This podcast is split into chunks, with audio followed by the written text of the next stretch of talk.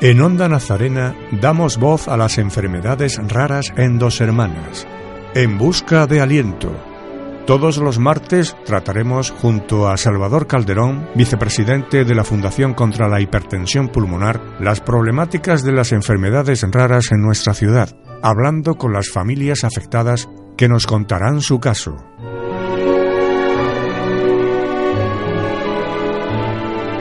En busca de aliento cada martes a las 7 de la tarde en Onda Nazarena Radio.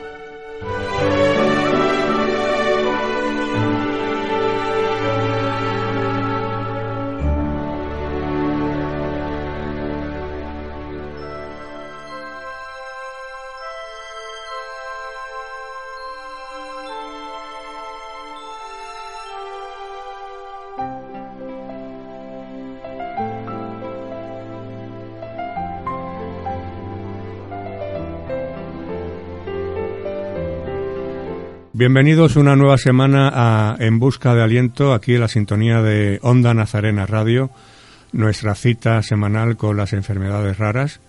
Eh, hoy vamos a hablar de la enfermedad de Niemann-Pick y saludamos, como cada semana, a Salvador Calderón. Buenas tardes. Buenas tardes, Miguel. Salvador Calderón, que como ya sabemos es eh, vicepresidente de la Fundación contra la Hipertensión Pulmonar, que hoy, mm, como hemos comentado, vamos a hablar de Nieman Peak y tenemos como invitada en el estudio a Nieves González, que es eh, la mamá de una pequeñita de seis años que se llama Natalia. Eh, pues mira, Miguel, hoy está con nosotros, eh, como bien has dicho, es una madre coraje, donde las haya. La conocí hace un añito, tiene su peque, se llama Natalia, tiene seis añitos. Y bueno, hoy viene, como bien has dicho, a contarnos en qué consiste esta enfermedad, la enfermedad de Newman Peak, y bueno, también es, es, una gran conocedora de esta enfermedad. También me consta que aquí en Dos Hermanas eh, ha llevado a cabo ya varios eventos para recaudar fondos eh, para una causa muy justa como es la investigación de esta enfermedad. ¿Quién mejor que ella para que nos cuente un poquito en qué consiste esta enfermedad? Nieves, buenas tardes. Buenas tardes. En primer lugar, daros las gracias por invitarme y, dar la posibilidad a todos de conocer cuál es la enfermedad de mi hija, que como bien habéis dicho, se llama Newman-Peak tipo C. ¿En qué consiste eh, exactamente la, enfermedad de Newman-Peak? La enfermedad de Newman-Peak es una enfermedad lisosomal, ¿vale? Es una enfermedad degenerativa. A fecha de hoy, pues, como casi todas las raras, la mayoría no tiene cura y tiene diferentes tipos, ¿vale? Eh, mi hija, por ejemplo, tiene una, eh, una juvenil, existe la infantil tardía, la, la, adulta y luego si debuta en niño, pues una infantil precoz, ¿vale? La infantil tardía. Mm, la, la enfermedad de mi hija es una juvenil, ¿vale? Natalia empezó con síntomas a los dos meses de, de nacer. Cuando empieza a tener la barriga un poquito dura, yo empiezo a alarmarme, la llevo al pediatra y me, y me atendieron en urgencia y me dice que la niña tiene muchos gases que le dé aerorre. Me la llevo a mi casa y la niña veo que no, que no mejora. La niña cada vez tenía la barriga más dura. Me la eso, eso con dos meses, perdona. Sí, sí, sí, con, dos, meses.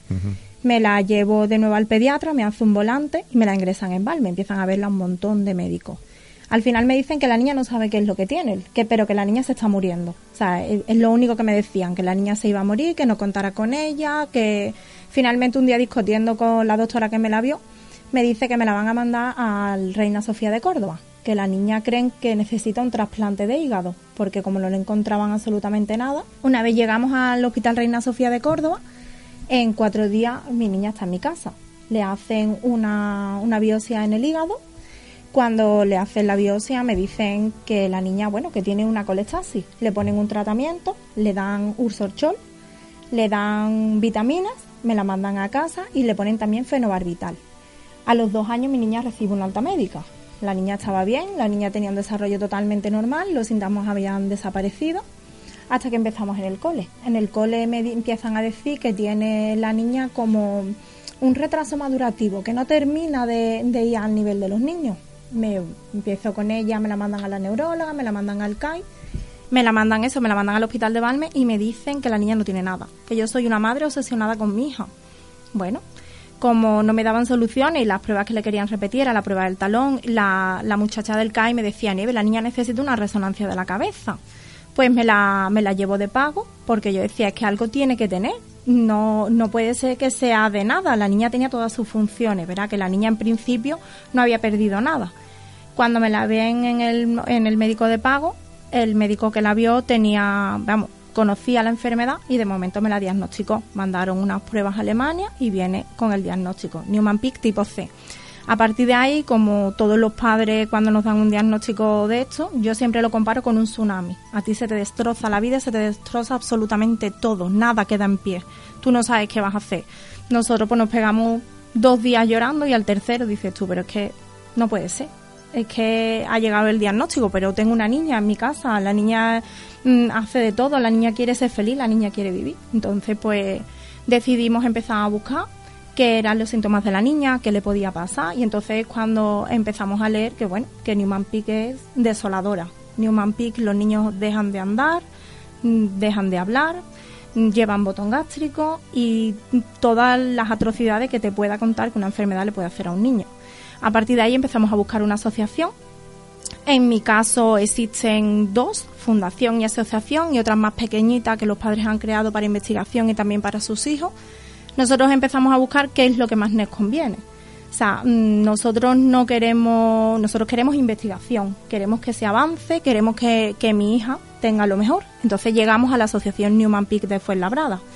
A partir de ahí, pues nos ponemos en contacto con la presidenta de la asociación, empezamos a hablar con ellos, nos invitan a una conferencia médica y a partir de ahí es la luz al final del túnel. Nosotros descubrimos que Newman Peak no es que una enfermedad tan desconocida como cuando tú lees en Google y en Internet. Nosotros descubrimos que Newman P es una enfermedad que se estudia. Newman P es una enfermedad que tiene otros padres detrás, otras historias, otras vivencias y gente donde tú puedes apoyarte y empezar a levantar y puedes empezar a subir.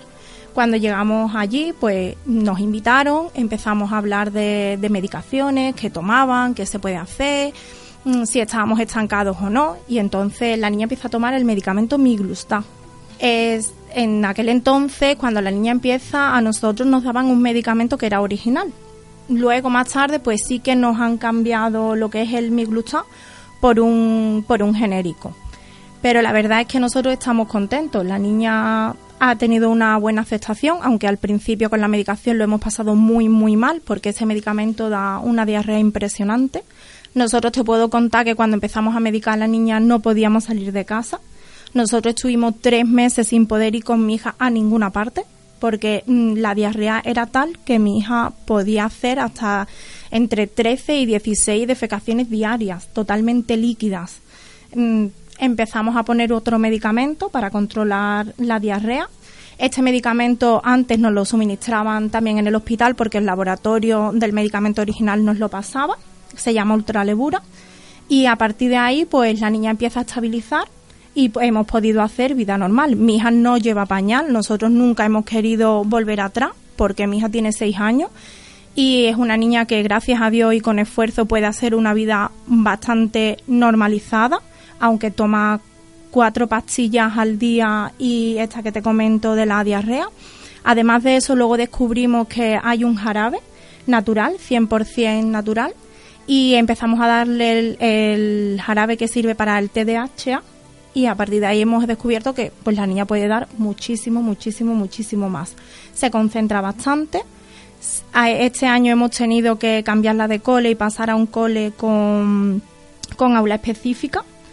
El cambio, la verdad, es que nos ha dolido bastante. Nosotros queríamos que Natalia estuviera integrada porque estos niños aprenden de otros niños y no queríamos que estuviera encerrado en una aula específica.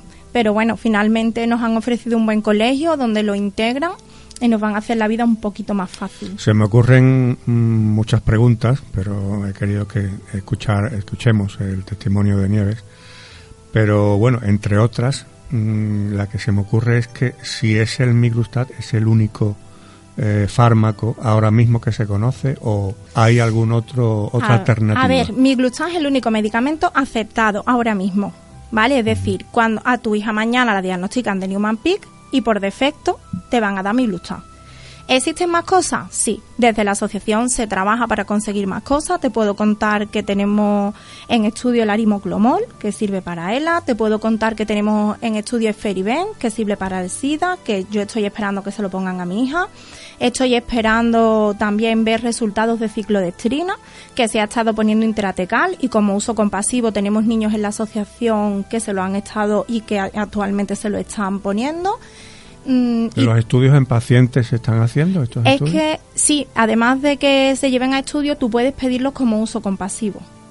¿Vale? Entonces, eh, si te aceptan el medicamento como uso compasivo, puedes empezar a tomarlo o a usarlo, porque en este caso ciclodestrina se, se da intratecal, ¿vale? Se suministra por vía intratecal. Para los oyentes que no lo sepan, vía intratecal es mediante la columna vertebral, Normalmente le ponen a los niños un reservorio para no tener que pinchar tantas veces en la columna, que suelen llevarlo luego puesto en el costado y a través de ahí cada 15 días se le suministra la dosis. Porque eh, Miglustat produce eh, siempre ese efecto de que estamos hablando de la diarrea. Eh, sí, en la mayoría de los casos. En la mayoría de los casos. Sí, sí, sí, sí. Además es uno de los datos que te da claramente el largo prospecto de Miglustat. Y aparte de, mm, de bueno, de ya tener este tratamiento, mm, ¿ahí ha habido, ha habido algún apoyo, eh, digamos, de consejo por parte de, de la, en este caso, de la seguridad social, ¿no? o apoyo psicológico de alguna forma para los padres, apoyo en el sentido amplio, porque claro, para indicar por dónde ir, porque claro, el saber, el salir de una consulta diciéndote que mm, tu hija padece esto, pueden indicar ellos eh, dónde ir, algún sitio de, donde acudir, porque claro, vosotros lo que me estás contando, Nieve, es que lo habéis hecho todo por vuestra cuenta. Todo, de hecho... No ha habido mm, ningún apoyo por parte de la Te voy a contar, de cierta manera, y entre comillas, una anécdota. Cuando nosotros nos dan el, el miglucha, a mí me dan una dieta, ¿vale? Me, la, me da la doctora de mi hija una dieta que ella tenía, pero que era de otra enfermedad, de la enfermedad de Gacher, ¿vale? ¿Y qué pasa con esta dieta? Pues esta dieta pasa que cuando tú ya convives con Newman P y convives diariamente con Zabesca, te das cuenta de que Zabesca produce diarrea porque ellos te dicen elimina la lactosa, pero no es solo la lactosa. Para convivir y poder mm, hacer una vida de calidad tienes que eliminar la lactosa y todos los disacáridos.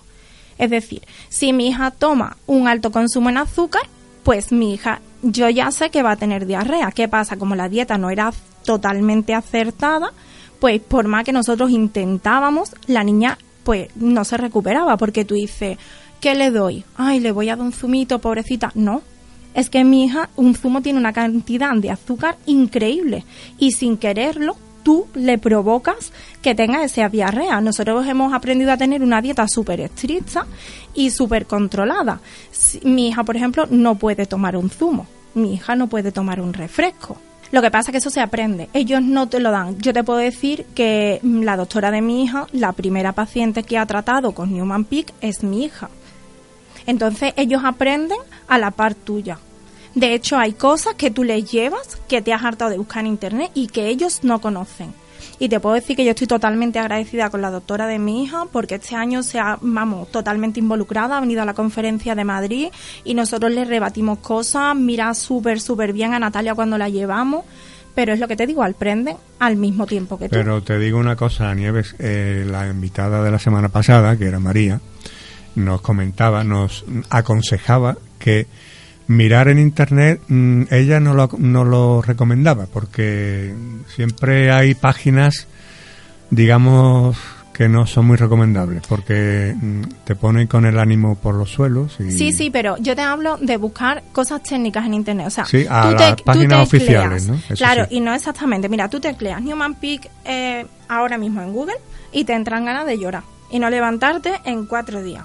Pero cuando tú empiezas a buscar, como por ejemplo el caso de mi hija, que había tenido una medicación anterior puesta por, el Hospital Reina Sofía, yo decía, bueno, ¿y ahora la he beneficiado o la he perjudicado? Porque mi hija tomó Ursorchol dos años. ¿Cómo es compatible de Ursorchol con la enfermedad que tiene mi hija? Y descubrí un certificado de que se, años después, en 2017, después de que mi hija hubiera tomado ese medicamento, porque mi hija nació en 2013, resulta de que hay una investigación y ácido urso desoxicólico, que es como se llama, servía para la enfermedad de mi hija.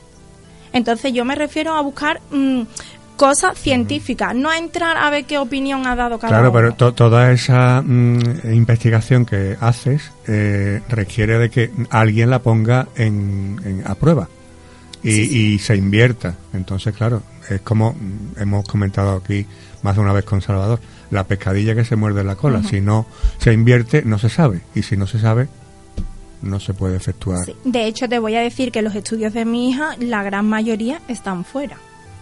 Nosotros, verá, existe una fundación en España, hay médicos en España que, estudian. De hecho, el estudio de Benz es hecho por, por, una científica de aquí, de España, por una investigadora. Pero mm, lo realmente interesante o lo realmente que tú dices, esto puede ser la cura mañana, todo viene de fuera. ¿Por qué? Porque fuera hay otro tipo de conciencia. Mira, esto mm, es muy gráfico, nosotros lo vemos siempre. Tú pones aquí en España, eh, recaudo fondos mm, en mi cumpleaños, en Facebook, eso por ejemplo es muy visible. Para la asociación Newman Peak y al final te quedas con el euro que te ha donado Facebook. Tú ves, como yo tengo contacto fuera, recaudación de fondos por mi cumpleaños, tal y tú ves que es que han conseguido a lo mejor dos mil dólares y tú dices, madre mía, es falta de conciencia social. Sí, y además que tristemente en España eh, vivimos en, en, un, en un país, bueno, pues lo que yo digo, el, eh, el aprovecharse de los demás, ¿no? La picaresca, porque claro, la literatura picaresca nada más que se ha dado en España y en Italia, desgraciadamente, y aquí tenemos muchos pícaros. Y ha habido muchas historias, desgraciadamente, mm de que se han aprovechado mediante donaciones personas que al final no estaban enfermas. Y eso lo que hace es que mm, los demás que quieran a lo mejor aportar algo a alguien que realmente lo tiene, pues no lo haga. También, como bien ha dicho Salvador, nosotros hacemos muchas cositas para mi niña. De hecho, nosotros ahora mismo yo tengo en mi tienda una cesta puesta de Navidad que el dinero es para la asociación. Ahora mm, vamos a empezar a vender lo que es la lotería de Navidad. Pero nosotros, por ejemplo, mm, no recogemos dinero para nosotros. Es decir, mm, yo trabajo, mi marido trabajaba porque está acogido a una, a una ayuda ahora mismo. Y nosotros cuando recaudamos dinero, el dinero va íntegro a nombre de la asociación y directamente a la cuenta de la asociación.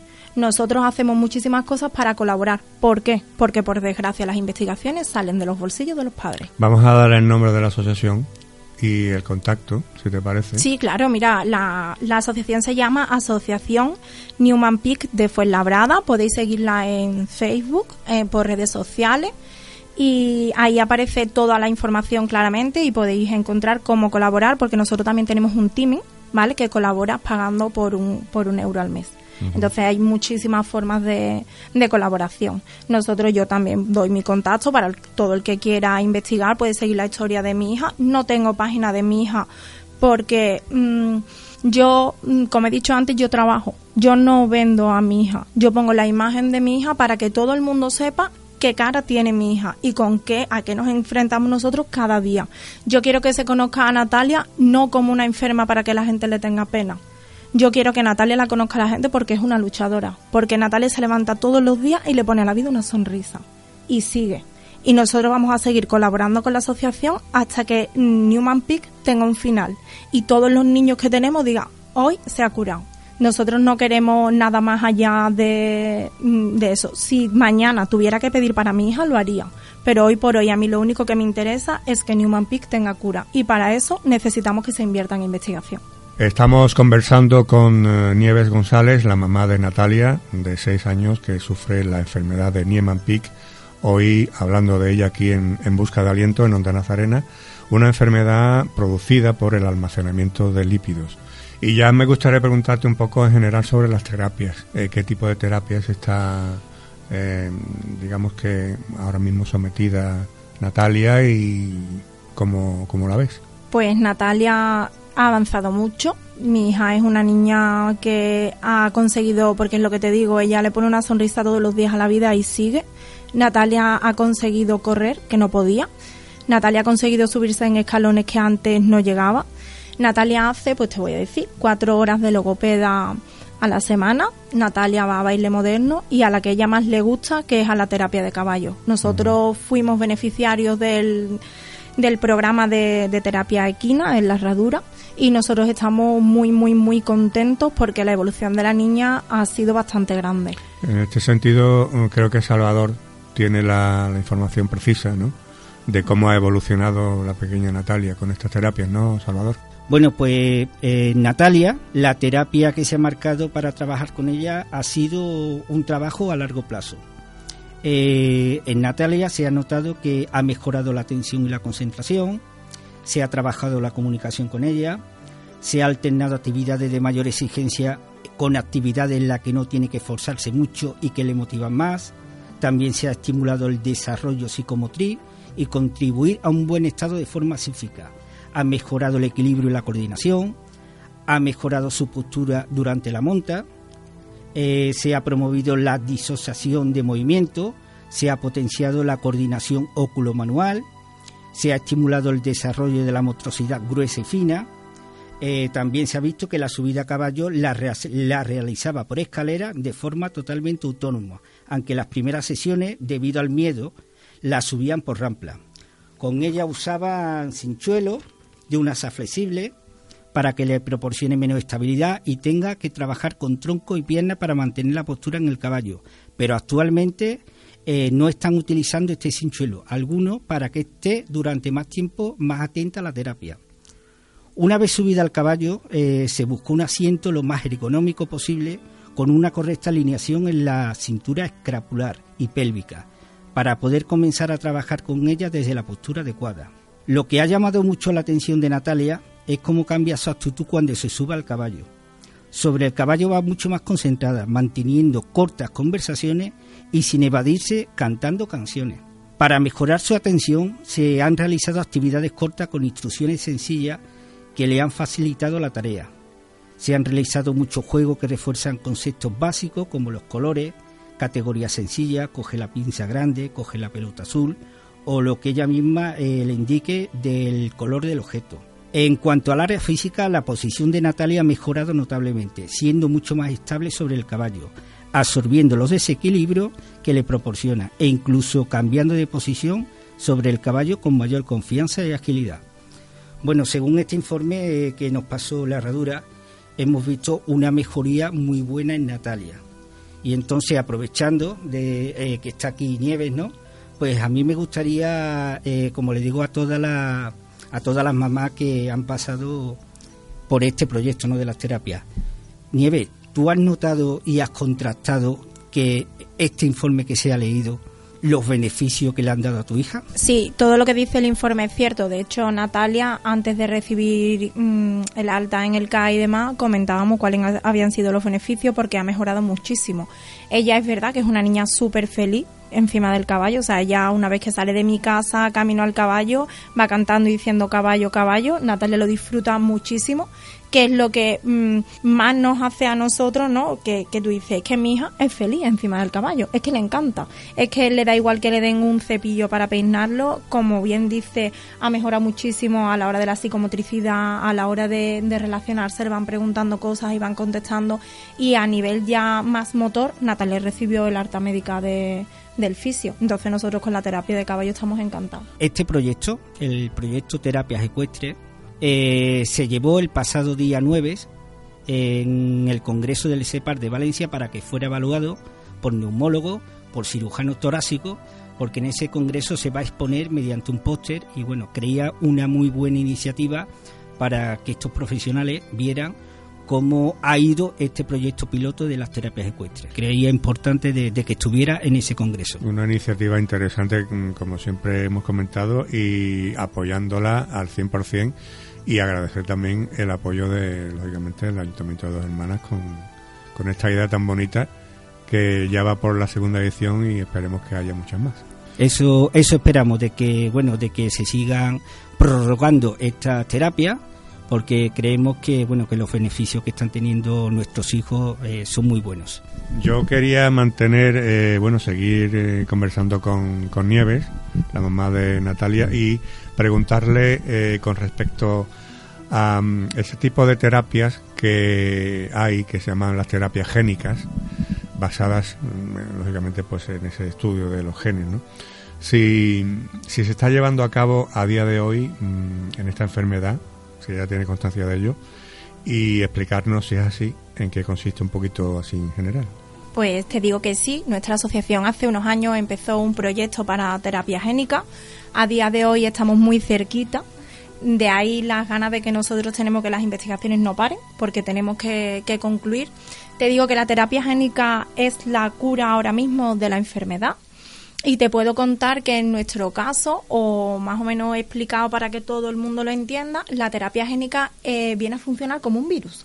Es decir, a los niños les van a meter un vector, que podríamos decir de manera explicativa que es una vacuna, que se les va a inyectar en la médula, que conocemos casos que antes se han hecho en la cabeza.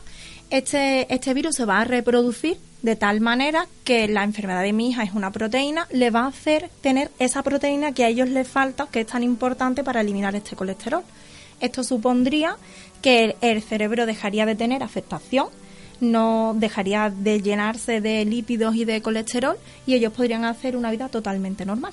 Escuchándote con el tema de las terapias génicas, me gustaría saber en qué estadio se encuentra el estudio de Newman Peak a día de hoy? Pues te puedo decir que las investigaciones en terapia génica se están perfeccionando. Nosotros estamos muy cerquita, muy cerquita. Ha salido una fundación, ¿vale? Que ya existía, se llama Fundación Columbus, que está dispuesto a ayudarnos con, la, vamos, para llevarlo a cabo ya en humanos. Entonces las investigaciones prácticamente están concluidas, estaban haciendo los últimos retoques y nosotros podemos decir que muy muy pronto, aunque muy pronto en estas enfermedades no son dos días, estamos hablando de que puedan ser algunos años, pero es un futuro para nosotros bastante cercano pues la terapia génica se va a convertir en un ensayo clínico que va a llegar a nuestros niños. Os puedo contar también de la Fundación Colombo para todo el que quiera ver los resultados de terapia génica que han operado una niña con Parkinson infantil y que los resultados para todo padre que quiera comprobar y decir realmente esto es el futuro, merece la pena invertir en terapia génica, puede entrar en, en su página y hay una niña que se llama Iria, preciosa, que está haciendo unos avances muy, muy, muy importantes. Nieve, cambiando de tercio, ¿no? Eh, me gustaría eh, hacerte también una pregunta que creo muy importante. Sé que, bueno, tú y tu pareja estáis trabajando los dos, eh, tenéis, bueno, tenéis un negocio y entonces no sé, no sé si, si sabéis que existe la reducción de jornada por enfermedad grave o rara. entonces me gustaría preguntarte Sí, eh, porque creo que esto hay muy pocos oyentes, por eso te lo pregunto. Me gustaría que esta parte se escuchara, porque hay mucha gente que creo que no sabe que existe esta reducción de, de jornada por enfermedad grave. En tu caso, eh, ¿os estáis beneficiando eh, de ella para el cuidado de tu hija Natalia? Sí, nosotros llevamos algunos meses. Bueno, era una cosa que estaba un poquito rebuscada y que nos costó encontrar, porque además tú te encuentras con que ellos no te dan ayudas ninguna, empiezas a buscar y te encuentras con un decreto y te dicen la enfermedad de tu hija tiene que aparecer en este decreto. Y de repente te pones a buscar y aparecen un montón de nombres y el tuyo no. Pero resulta de que hay un amplio grupo de enfermedades lisosomales que quedan recogidas, entonces nosotros nos informamos, hablamos con la empresa porque para tener esta, esta ayuda existen una serie de requisitos. Uno de ellos es que solo uno de los padres puede ser beneficiario de, la prestación y los dos tienen que estar en activo. Entonces nosotros pues acudimos a la mutua, nos dieron la información y como bien digo, la enfermedad de mi hija no aparecía, pero el número 21 es el número de las lisosomales. Entonces presentamos esa documentación. Y ya estamos afrontando la recta final de este cuarto programa de En Busca de Aliento, hoy hablando de la enfermedad de Niemann-Pick que la sufre la pequeña Natalia de 6 años, que es eh, la hija de Nieves González, que está con nosotros y ya, Nieves, mm, me gustaría terminar preguntándote eh, de qué forma mm, se puede ayudar desde o bien desde el Ayuntamiento de Dos Hermanas o bien desde las instituciones públicas, sanidad, etcétera, eh, para este caso concreto de, de Nieman Peak. Nosotros agradecemos al Ayuntamiento de Dos Hermanas el programa de las terapias ecuestres y sí que hay un poquito de falta de empatía. Y con esto mm, me refiero, por ejemplo, a que el ayuntamiento o cualquier organismo público, me daría igual que en nuestro caso fuera la Junta de Andalucía, yo pienso que debería de tener un equipo de psicólogos para las familias, porque mm, no es solo el enfermo. Luego tú llegas a casa y tienes otra realidad. Mm, cambia tu vida, cambia todo. En mi caso hay más hijos. Entonces yo pienso que sería necesario que las familias tuviéramos un espacio que se nos, que se nos cediera, que fuera gratuito, un poquito también de orientación con el tema de las ayudas, porque todo el mundo, yo soy muy joven, yo solo tengo 32 años, ¿vale? Y yo me he encontrado con muchas veces que hablo con otras madres, incluso mayores que yo, que están un poquito perdidas. Entonces yo pienso que debería de existir una entidad que cuando tú llegas sí que te abra las puertas de las necesidades, mm, que te digan, bueno, pues vamos a ver, eh, ¿qué necesitas? ¿Un psicólogo? Pues toma, necesitáis que, mm, qué ayuda tenéis para afrontar las terapias de vuestras hijas, que las becas fueran mayores, porque cuando a ti te entra una ER, ¿no? Mm, te llenan de el coche sube muchísimo de todo entonces nosotros necesitaríamos que las becas fueran superiores ya sea la beca de logopeda pedagogía natación fisios que se nos pusieran más al alcance, que la familia en la que, por ejemplo, en mi caso ya te digo que trabajamos los dos, pero si trabajara uno nada más, muchas veces tú tienes que decidir, bueno, ¿vivo o pago la terapia del niño? ¿Qué hago? Entonces yo en ese sentido pienso que debería de haber más empatía, más colaboración por parte de las entidades y sobre todo que de una vez decidan invertir en investigación. Pues ahí queda ese llamamiento y esa sugerencia que nos hacía Nieves sobre Nieman Peak y bueno, si quieres añadir algo más eh, antes de despedir el programa, pues ahora es el momento. A mí me gustaría mm, decirle a todos los oyentes que cuando te diagnostican una, una enfermedad rara no es el fin del mundo. Como bien dice el lema de nuestra asociación, que es mantengamos viva la esperanza, siempre hay luz al final del túnel, siempre se puede luchar y si mm, queremos y tú mismo crees en que se puede, al final se puede conseguir. Y me gustaría pues que la gente supiera que existe un grupo de apoyo en Dos Hermanas, que nosotros tenemos un WhatsApp que también nació de la mano de Salvador, que estamos ahí. Nosotros somos cada vez más familia y bueno, entre todos nos apoyamos y nos ayudamos. Hay informaciones que tú conoces, otras que yo conozco y que siempre podemos intercambiarlo y que sobre todo somos muy afortunados porque siempre la vida nos regala un día más. Pues muy bonito lo que acabas de decir, eh, Nieves, y, bueno, esta información y ese número también aparecerá en nuestra página web para que todo aquel que lo desee eh, pues pueda ponerse en contacto. Y también comentar que hay un SIO, que es un servicio de información y orientación a través de FEDER, una, un número de teléfono que es el 91-822-1725, 91-822-1725 y un correo electrónico que es sio arroba enfermedades raras.org. Y como siempre me gustaría despedirme eh, con algunas mm, cuestiones en el aire, algunas dudas, ¿no? Eh, y una de ellas es que si la terapia génica es el futuro para estos pacientes, ¿por qué no se invierte más desde las administraciones públicas para que estas enfermedades raras puedan tener una oportunidad? Y también si realmente se está invirtiendo todo eh, lo necesario desde las administraciones públicas para investigaciones en las enfermedades raras o falta un empuje, falta un apoyo. Gracias Nieves, gracias Salvador por estar aquí. A vosotros. Y os esperamos a todos la próxima semana. Muchas gracias Miguel.